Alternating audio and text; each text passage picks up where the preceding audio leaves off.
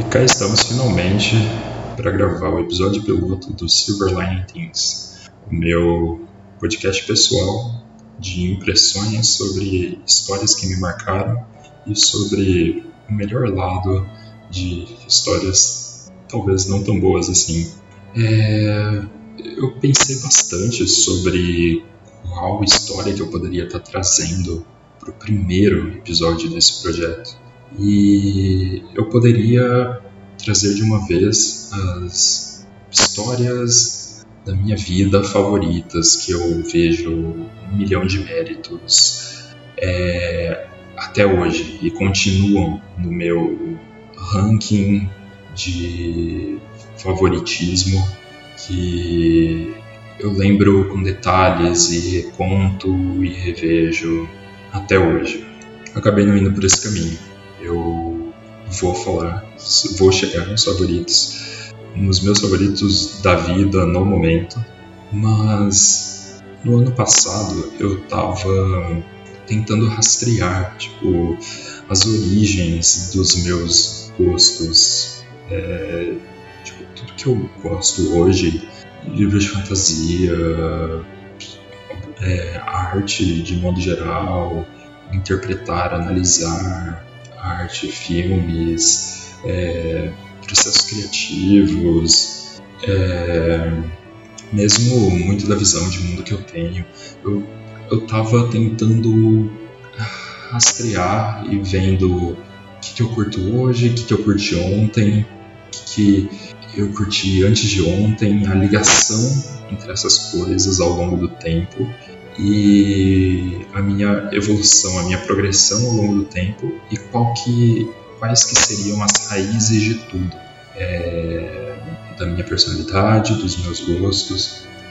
E tem sim alguns pilares fundamentais que sustentam a, o alicerce da estrutura Lucas que está de pé hoje e vive e abraça tantas coisas com tanta vontade e com esse jeitinho todo meu.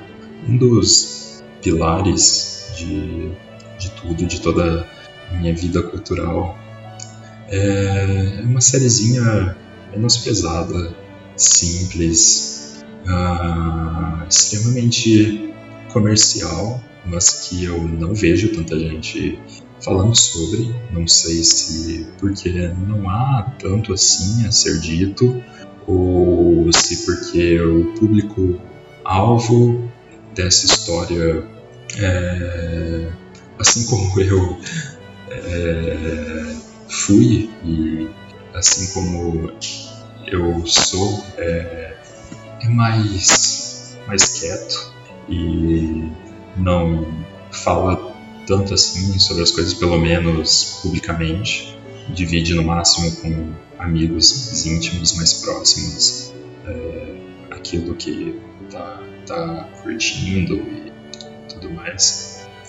Eu realmente não sei porquê, mas, mas até tinha comunidade no Orkut disso, na época do Orkut, mas não era super movimentado e enfim, chega de enrolação.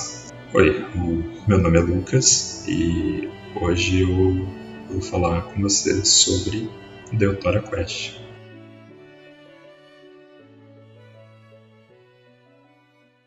A real é que eu tenho uma dívida imensa com Emily Rodda. Essa autora australiana de livros infantis de aventura e fantasia, quando eu paro para pensar, foi uma das maiores responsáveis por incutir em mim a sementinha de tantas paixões que eu viria desenvolver depois. Eu já tinha contato com o mundo da leitura antes, sempre gostei e fui muito incentivado a ler, desde muito cedo. E Harry Potter já havia capturado a minha imaginação, primeiro nas telas do cinema, verdade seja dita, depois nas páginas dos livros. Mas foi só com Deutora Quest que eu mergulhei de cabeça em um mundo totalmente novo. Você não chegava até Deutora embarcado no Expresso 93 quartos ou num Ford Anglia voador. Deutora era familiar, sim, levemente inspirado na Idade Média, com um quê de RPG genérico. Eram pessoas ali com sentimentos reais, motivações reais. mas era high fantasy.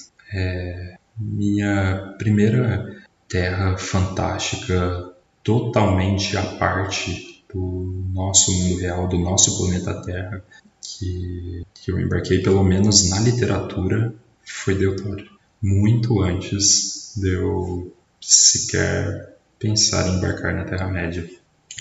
E em Deutoro, tramas palacianas e um golpe de Estado por um tirano sombrio traiçoeiro colocavam em movimento um jogo que levaria anos e três temporadas, totalizando 15 livros para se concluir.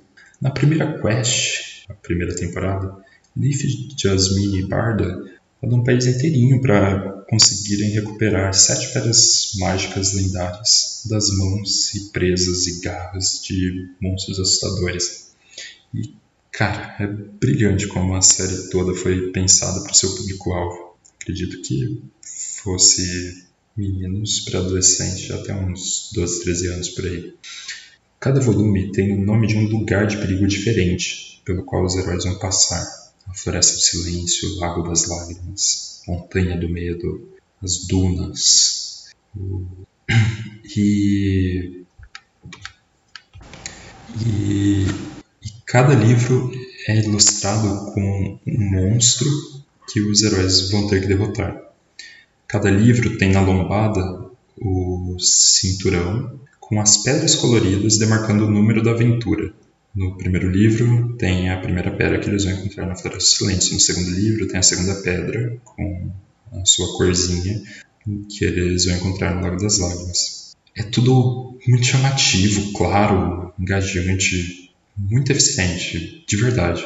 É uma aventura de RPG totalmente acessível para não iniciados que desenha um mundo muito atraente para crianças que gostam de sentir medo, tensão, adrenalina e o bem triunfando no final. Doutora, além de ter me apresentado a High Fantasy muito antes de Senhor dos Anéis, me deu pela primeira vez a sensação de recompensa e felicidade por terminar uma saga super grande. Não é nenhuma torre negra. Os livros são curtos, as letras são grandes, o vocabulário é simples, a estrutura é básica, conteúdo é eminentemente infanto-juvenil, mas a quanti... é... mas Eutora tá naquele limiar gostoso, sabe?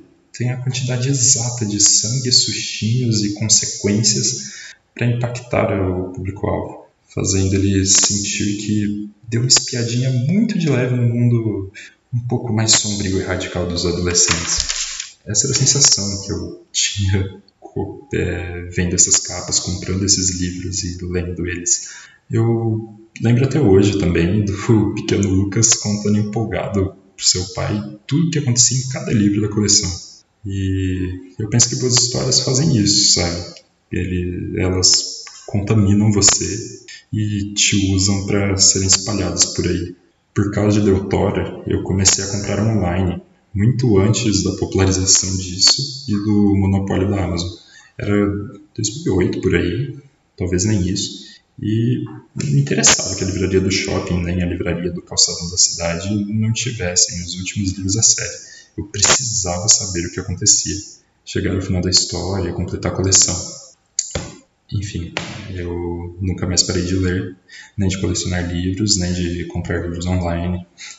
E, e tudo isso graças a Emily Roda e a Deutara Quest. Uma outra coisa que eu estou lembrando agora que Deutara fazia era propor desafios, é, quebra-cabeças para que o leitor, de novo, né, pensando no público-alvo, menino, seus 10 anos, tal, ele participe, ele queira desvendar as coisas junto com os personagens ou antes dos personagens. Tem algumas reviravoltas dignas de novela que era muito o tipo de coisa que eu gostava e corria para contar super empolgado pro meu pai depois. E enfim, eu tudo isso que eu falei e eu não lembro tanto de detalhes da trama, mas essa essência de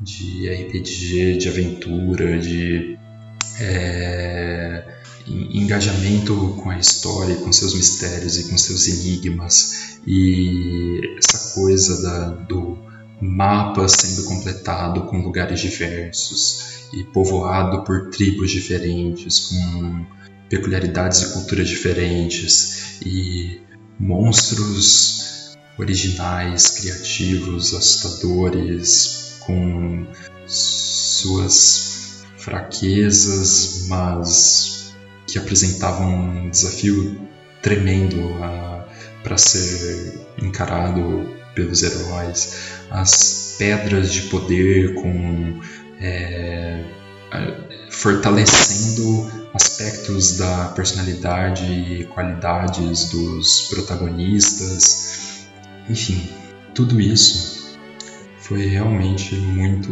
importante e influente para mim. E em termos de livros, de literatura, é, foi o tá ali no degrau 1 um da minha escadinha de progressão nessa vida de leitor.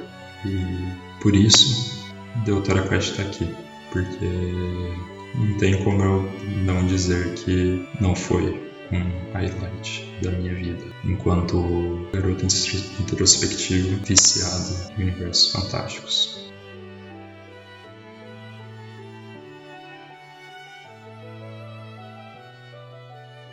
Bom, como vocês puderam perceber, esse primeiro programinha eu quis fazer uma coisa bem crua. E tudo que eu fui falando foi de coração e de memória.